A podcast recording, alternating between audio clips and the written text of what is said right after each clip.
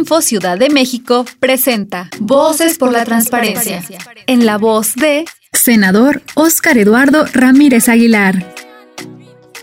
El Parlamento abierto puede ser entendido como un conjunto de mecanismos, herramientas, procesos y principios que permiten la transparencia, la rendición de cuentas y la participación ciudadana. Para cumplir con los principios de Parlamento abierto, el Senado de la República ha tomado las siguientes medidas. Transmisión de la labor parlamentaria a través de televisión y redes sociales y la implementación de mecanismos de participación ciudadana como audiencias públicas. Como ejemplo de lo anterior, el Senado llevó a cabo audiencias públicas de Parlamento abierto antes de aprobar la Guardia Nacional, logrando con ello una buena práctica en materia de participación ciudadana en el trabajo legislativo.